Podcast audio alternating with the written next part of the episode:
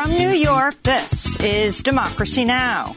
Desde Nueva York, esto es Democracy Now! Democracy Now! es un noticiero internacional de radio y televisión que se transmite desde Estados Unidos a través de Internet en democracynow.org. Welcome to Democracy Now!, democracynow.org. Bienvenidos a Democracy Now! en español democracynow.org barra es. El informativo de Guerra y Paz con Amy Goodman.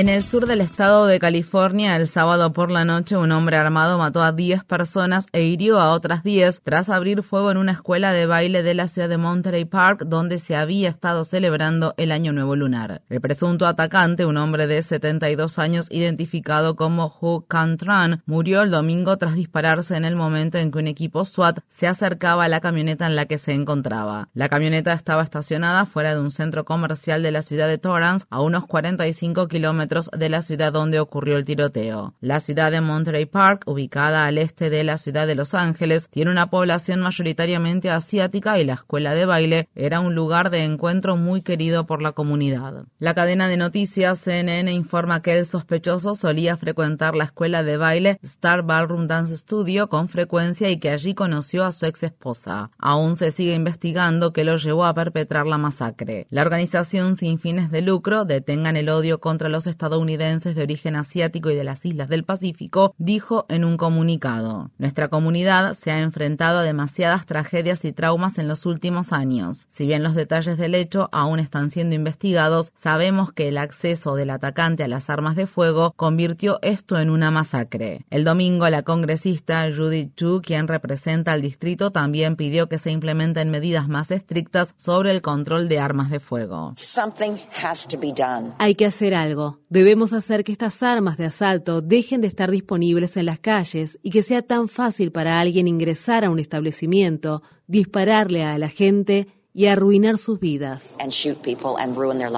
Según la organización Gun Violence Archive, la masacre de la ciudad de Monterey Park fue el tiroteo masivo número 33 registrado en 2023. Se han registrado al menos otros tres tiroteos masivos posteriores al de Monterey Park en Estados Unidos, entre los que se encuentra lo ocurrido en la ciudad de Baton Rouge, estado de Luisiana, donde 12 personas resultaron heridas en la madrugada del domingo en un tiroteo que tuvo lugar en un club nocturno. El gobierno de Alemania ha dado a entender que permitirá a los aliados de la OTAN enviar tanques de combate de fabricación alemana a Ucrania, a pesar de las advertencias de Rusia de que la medida podría intensificar la guerra. Durante el fin de semana, la ministra de Relaciones Exteriores de Alemania dijo que no se opondrá si Polonia decide enviar sus tanques Leopard 2 a Ucrania sin la aprobación del gobierno alemán. En Ucrania se registraron nuevos combates en los frentes de batalla de la ciudad de Zaporilla, donde las Fuerzas Armadas ucranianas dijeron que más de 15 asentamientos fueron bombardeados por Rusia durante el fin de semana, rompiendo de este modo con meses de estancamiento bélico en la región. En Perú, la policía allanó el sábado una universidad de la ciudad de Lima y arrestó a unos 200 manifestantes antigubernamentales. Las fuerzas de seguridad peruanas utilizaron vehículos blindados para derribar las puertas de la Universidad Nacional Mayor de San Marcos, tiraron gas lacrimógeno dentro del lugar y patearon, golpearon y agredieron con porras a los manifestantes. Tras varias semanas de violencia, luego de que el presidente izquierdista Pedro Castillo fuera destituido en diciembre de 2022, los manifestantes exigen la renuncia de la presidenta interina Dina Boluarte. Varias personas salieron a protestar a las calles antes de que los detenidos fueran liberados el domingo. Nosotros no vamos a, a levantar. Si algo le pasa, si algo sucede con ellos, nos levantaremos en armas. Yo sinceramente estoy dispuesto a levantarme en armas si es que algo, ocurre así a mi familia. Mientras tanto, Perú ha cerrado de manera indefinida el Machu Picchu, la sagrada y antigua ciudad inca y popular atracción turística del país, en medio de las continuas manifestaciones. Más de 50 personas han muerto en enfrentamientos con las fuerzas de seguridad peruanas desde que empezaron las protestas. Organizaciones en defensa de los derechos humanos de todo el mundo exigen que el gobierno de El Salvador libere a cinco defensores del agua que fueron detenidos a principios de enero por cargos que según los activistas están motivados políticamente. Los cinco defensores del agua fueron fundamentales en 2017 cuando se presionó a la Asamblea Legislativa salvadoreña para que prohibiera la minería de metales a fin de proteger los ríos y las fuentes hídricas del país. Los defensores del agua están acusados de asesinar a un presunto informante militar más de tres décadas, momento en que El Salvador se encontraba en medio de una brutal guerra civil. Esto se produce al tiempo que el gobierno del presidente salvadoreño, Nayib Bukele, está considerando revocar la prohibición de la minería de metales. El primer ministro israelí Benjamín Netanyahu ha destituido a un importante ministro luego de que la Corte Suprema dictaminara la semana pasada que el ultraderechista Ari Deri no era apto para el cargo debido a las condenas penales que enfrenta. El cumplimiento de la orden de la Corte Suprema por parte de Netanyahu se produce incluso cuando su nueva coalición extremista busca restar la autoridad al Poder Judicial. Se estima que unas 100.000 personas salieron el sábado a las calles de la ciudad de Tel Aviv para protestar contra el nuevo gobierno. Estas fueron las palabras expresadas por Avi Chimi, el presidente del Colegio de Abogados de Israel. Estamos levantando nuestra voz en contra de un golpe de Estado. A un llamado a los ciudadanos de la nación y a la nación. El gobierno quiere convertirnos en una dictadura, quiere destruir la democracia, quiere destruir la autoridad judicial. No hay país democrático sin autoridad judicial.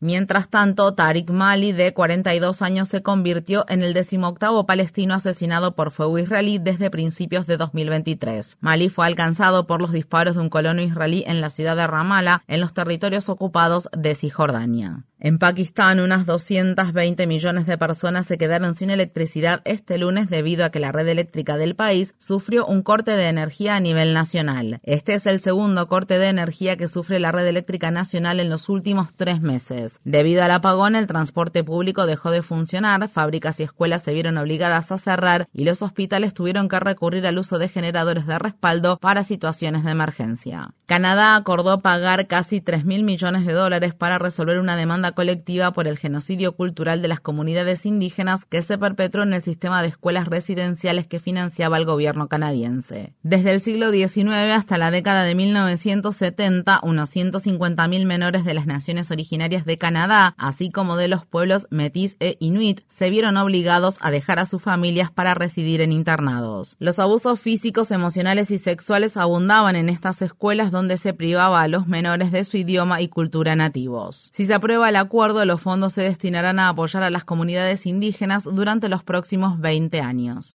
En Burkina Faso, los medios estatales informan que los líderes militares ordenaron a Francia retirar a todas sus tropas del país en el plazo de un mes. Burkina Faso está actualmente gobernado por militares tras sufrir en septiembre de 2022 el segundo golpe de Estado en solo ocho meses. Alrededor de unos 400 soldados de las Fuerzas Especiales francesas se encuentran en Burkina Faso como parte de la lucha contra los grupos armados yihadistas, pero el primer ministro dijo recientemente que quiere que Rusia se una a ellos para combatir a dichos grupos. Cientos de personas salieron a las calles de la ciudad de Ouagadougou para pedir el fin de las relaciones con su antiguo colonizador. Burkina Faso Burkina Faso está cansada de Francia. Burkina Faso quiere romper toda relación con Francia.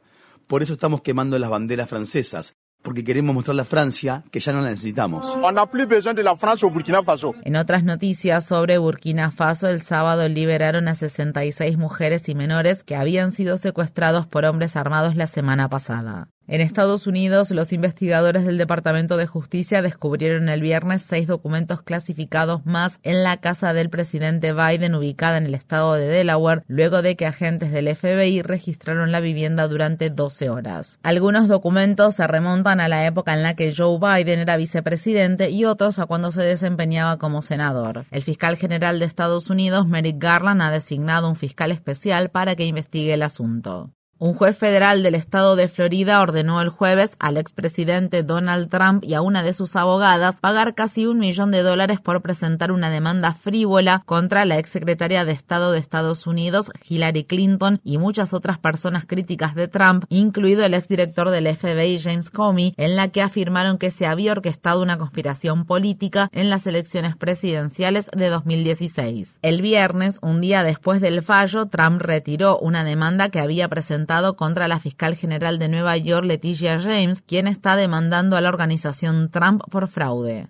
Unos 1.500 profesores de la Universidad de Illinois en Chicago pusieron fin a una huelga de cuatro días luego de lograr un acuerdo tentativo sobre un nuevo contrato colectivo. Si los miembros del sindicato aprueban el acuerdo, se aumentará a 60 mil dólares al año el salario mínimo de los miembros de la facultad que cobren los salarios más bajos y la universidad se comprometerá a proporcionar evaluaciones de salud mental gratuitas para los estudiantes que presenten dificultades en el aprendizaje. En el estado de Georgia, cientos de manifestantes marcharon el sábado por el centro de la ciudad de Atlanta para exigir justicia para un activista que murió a manos de la policía a principios de semana. Manuel Terán, quien se hacía llamar Tortuguita, murió tras ser alcanzado el miércoles por los disparos de un equipo SWAT cuando los agentes atacaron violentamente un campamento de manifestantes que protestaban contra un centro de capacitación policial conocido como Cop City, un proyecto que cuenta con un presupuesto de 90 millones de dólares y que se llevará adelante en un bosque público. Los manifestantes exigen que se realice una investigación independiente sobre la muerte de Tortuguita. La policía de Atlanta arrestó a seis personas que participaban de la protesta del sábado y las acusó de delitos graves, incluido el de terrorismo doméstico. En otras ciudades estadounidenses también se llevaron a cabo manifestaciones y vigilias por Tortuguita, al tiempo que crece el rechazo hacia Cop City.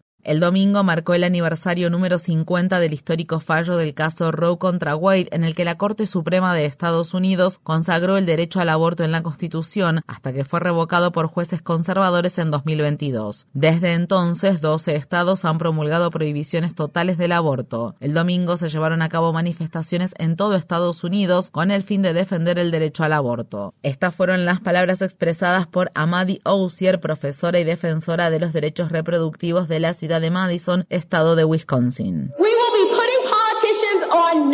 Les advertimos a los políticos, si vienen por nuestros derechos al aborto, si vienen por nuestros derechos reproductivos, votaremos para echarlos.